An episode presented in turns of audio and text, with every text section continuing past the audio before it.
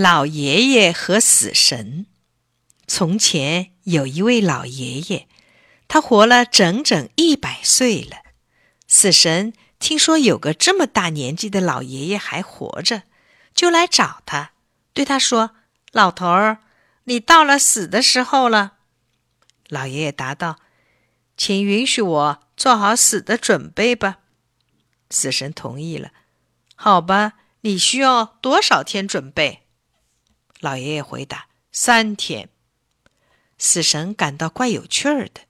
这三天他究竟能做什么？他怎么做死前的准备呢？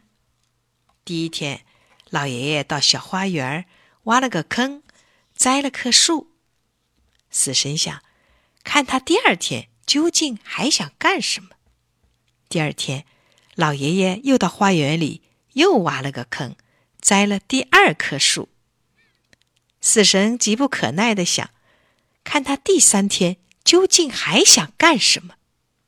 第三天。老爷爷还是到花园里去挖了个坑，又栽了第三棵树。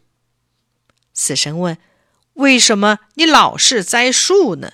要知道，你明天就要死了。”老爷爷回答：“我是为人们栽的树。”死神吓坏了，赶忙逃到黑暗的森林里去了。